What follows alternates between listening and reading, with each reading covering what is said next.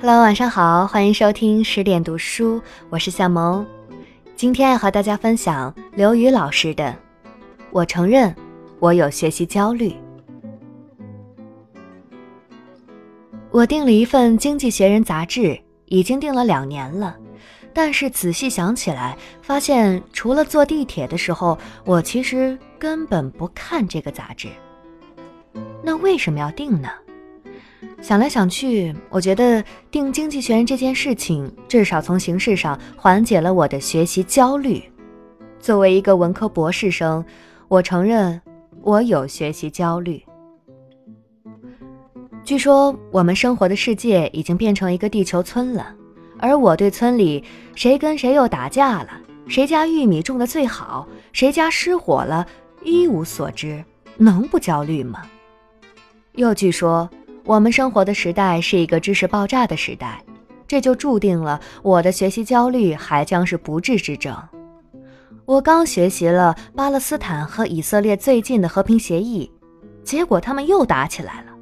我刚知道津巴布韦是非洲的经济典范，立马就又传出那个国家通货膨胀率达到百分之一千的消息。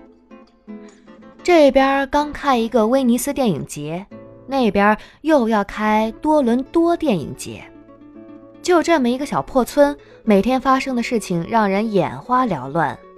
小姐，我踮起脚尖往前看，也只能看到舞台角落里花旦的那双鞋子。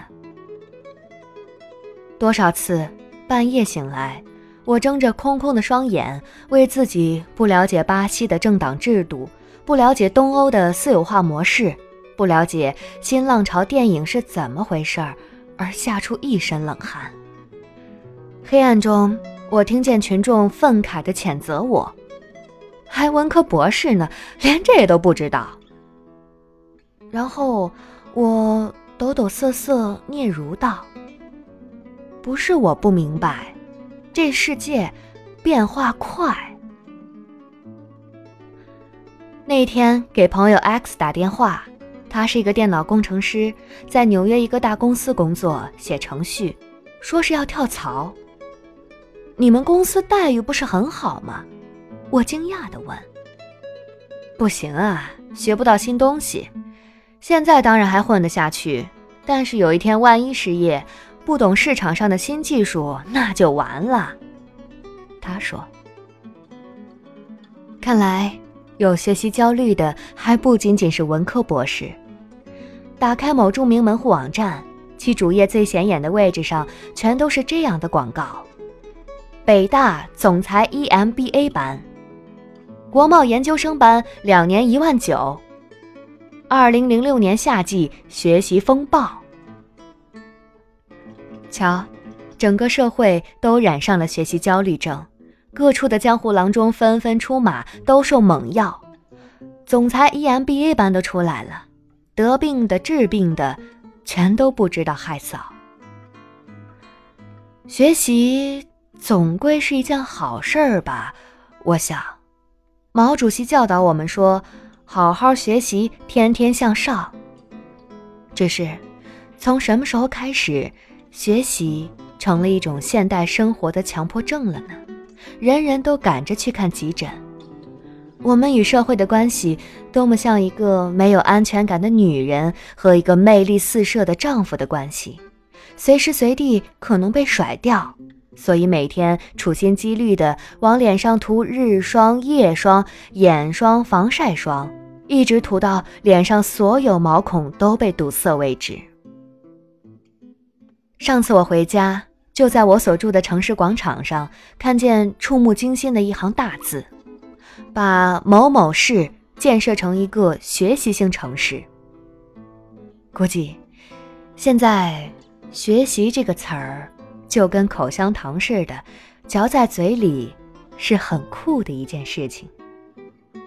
也是，三讲里面有一讲就是讲学习。为了响应号召。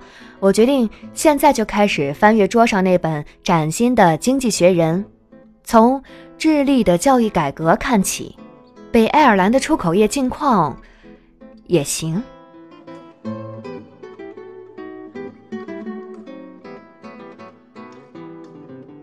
文章分享完了。现在整个社会的速度越来越快，信息传播的深度、广度和速度也在相应的翻倍。其实，对无知的焦虑、对求知的渴望本来是一件好事，但是如果在相对浮躁的环境里面因焦虑而盲从，就未免得不偿失了。另外，快速的变化已经成了我们当下的主题，所以一定程度的焦虑会长时间的跟随我们。我们没有办法让社会的速度降下来，也不可能穿越时空到过去那个很慢很慢的年代。那么，我想就应该去学习如何和焦虑相处，如何提高自己的行动力。好啦，今天就这样，感谢您的聆听。这里是十点读书，我是向萌。更多好书好文，欢迎大家关注微信公众账号“十点读书”。大家晚安了。